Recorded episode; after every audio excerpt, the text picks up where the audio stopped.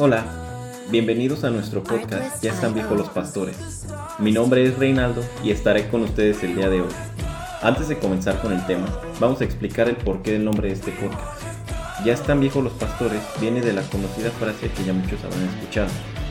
Esta frase hace referencia a la edad, a cuando una persona empieza a notar que los años ya se expresan en el físico o incluso en las expresiones que se llegan a decir. Nosotros somos estudiantes de la licenciatura en psicología y somos parte de la Universidad de Internet World. Yo soy Karina. Yo soy Ale y este es un espacio de apertura para poder hablar e informar sobre qué esperar en la adultez intermedia.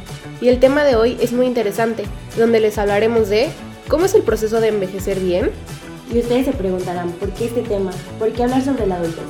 Bueno, para ponerlos un poco en contexto, al estudiar la adultez nos dimos cuenta que hay muchísimas cosas de las que no se hablan con respecto al desarrollo de esta etapa. Es por esta razón que el tema de este día hará referencia a todos estos cambios que sufren los adultos en la etapa intermedia, cómo estas diferentes afecciones crecen y son más notorias en el paso de su vida. Así que les damos una cordial bienvenida, vayan por su snack favorito y disfruten este podcast.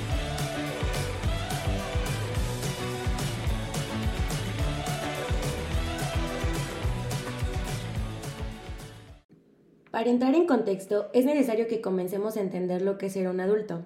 La OMS define ser adulto como aquella persona que ha pasado la adolescencia y que ha llegado a su pleno desarrollo físico y mental. Sin olvidarnos que se suele considerar adulto a partir de los 19 años de edad en adelante. Sin embargo, sabemos que la edad no define tu desarrollo mental o físico, y es así que en este podcast hablaremos sobre qué cosas influyen en esta edad y todo el proceso que vivimos hacia la adultez. La adultez está definida por tres etapas, caracterizadas por las edades respectivas de cada una. Adulto joven de los 19 a los 45, adulto medio de los 45 a los 65 y adulto tardío de los 65 en adelante. Sin embargo, la edad no es la única diferencia que tienen. Estas están definidas por generalidades muy específicas de la etapa, que es lo que abordaremos durante este capítulo. Bueno, creo que ya fue demasiada información. Luego nadie se quedará a escucharnos. Es por esto que dentro de la información y páginas que busqué, eh, yo encontré un blog que nos habla sobre esto es lo que nadie te cuenta de envejecer. Veremos si es interesante. Vamos a escucharlo. Dentro de este blog encontré que nos habla sobre que las, las personas mayores serán gentiles, tendrán mejor sexo, se levantarán temprano, ya no tendrán migrañas y tendrán muchísimo menos estrés que lo que nosotros habitualmente tenemos. bueno, excelentes temas, sin embargo, creo que dan mucho de qué hablar. Eh, como es que en la adultez intermedia tu próximo paso es la vejez y sabemos que la vejez es algo con lo que con suerte vamos a llegar a lidiar todos. Eh, claramente cada uno de diferente manera. Es por esto que todos debemos de conocer bien cómo se dará, ya que siempre es bueno y hace que podamos llegar a ella con mayor conciencia de lo que esto representa. Estoy de acuerdo con las dos. Considero que es importante que todos conozcamos cómo es o cómo será nuestro desarrollo en la adultez media y en la tardía. Sí, de hecho, dentro de, la información que yo encontré, eh, encontré ocho datos curiosos sobre la vejez que no muchas personas conocen. Y la vejez este, pues supera a los jóvenes. Eh, alguno de estos ocho, ocho datos curiosos eh, son... Sus experimentados cerebros están repletos de sabiduría, como haciendo referencia a que los adultos son más eh, sabios por todos los aprendizajes que tienen. Eh, también los genes nos dictan respetarlos por su edad. La tercera edad es fundamental para la paz mundial. Las personas mayores ayudaron a la evolución. La nostalgia es terapéutica. Los obesos viven más. Y se dice que en la adultez se tiene mejor manejo del estrés. ¿Cómo han visto esos ocho datos curiosos? ¿Demasiado curiosos?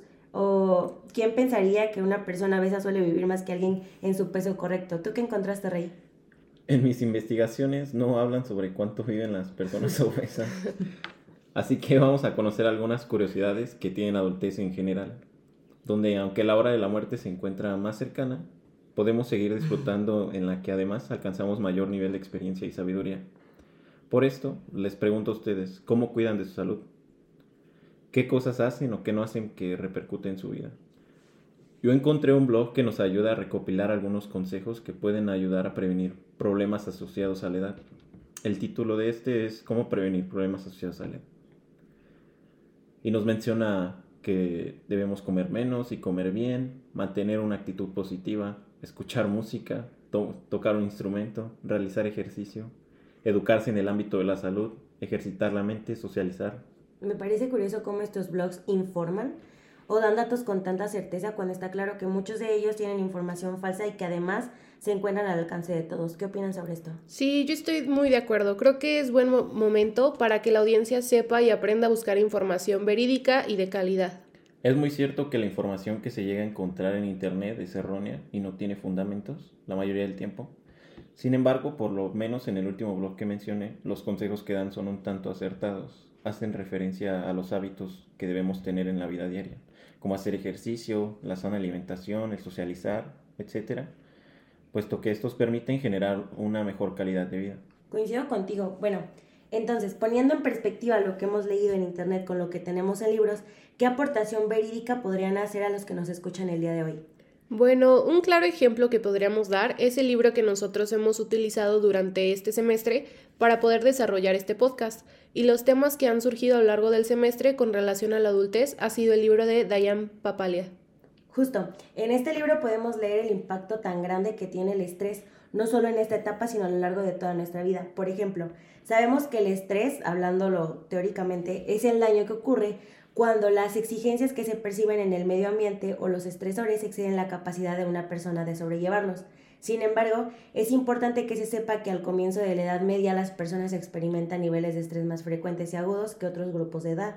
Eh, este estrés principalmente se da debido al tipo de relaciones familiares, a problemas del trabajo, eh, problemas de estabilidad económica eh, y también pues lo que tiene que ver con la vivienda y con lo que desarrolla su medio ambiente. Otro de los impactos que se vienen en la adultez intermedia es el desarrollo físico y en este caso los hábitos que llegamos a tener. Influyen en lo que ocurre en los años siguientes. Un ejemplo es que la fuerza y la coordinación, más o menos hacia los 45 años, se pierde de entre 10 a 15%. Y el metabolismo basal ya no ocupa la energía para funcionar después de los 40.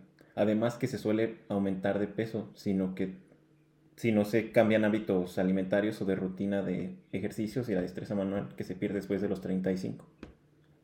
Además, en cuestión, pues al hablar de la sexualidad, en esta etapa comienza a llegar la menopausia, pues obviamente en las mujeres donde dejan de ovular y menstruar entre los 50 y 52 años.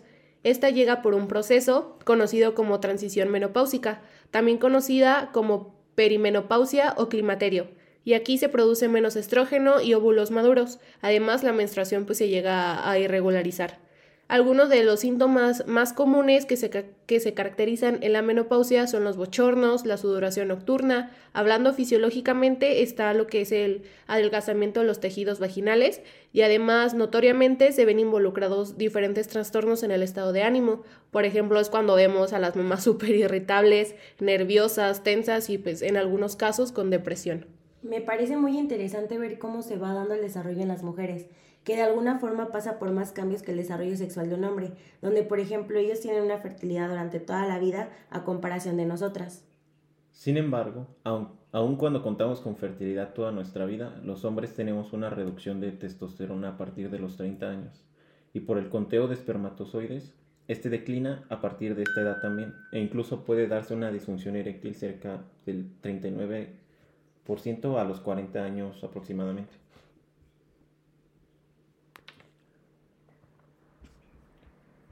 Bueno, con respecto a todo lo visto anteriormente, ¿ustedes qué piensan? ¿Con qué se quedan el día de hoy?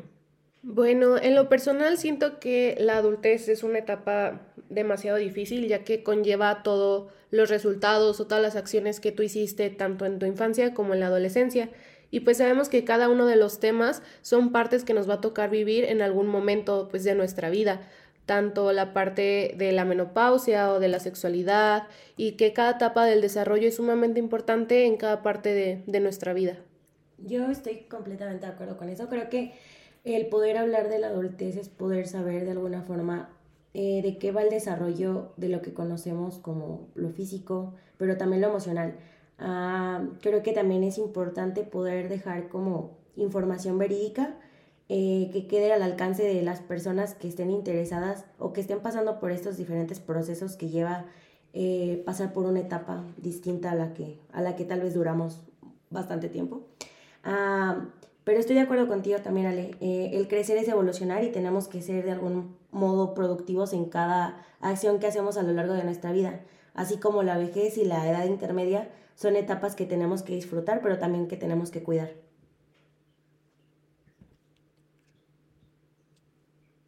Esperamos que esta primera y única edición del podcast, Ya están viejos los pastores, les haya gustado y que haya aclarado alguna de pues, muchas dudas en referencia a la adultez intermedia. Gracias por haber llegado hasta aquí, hasta luego.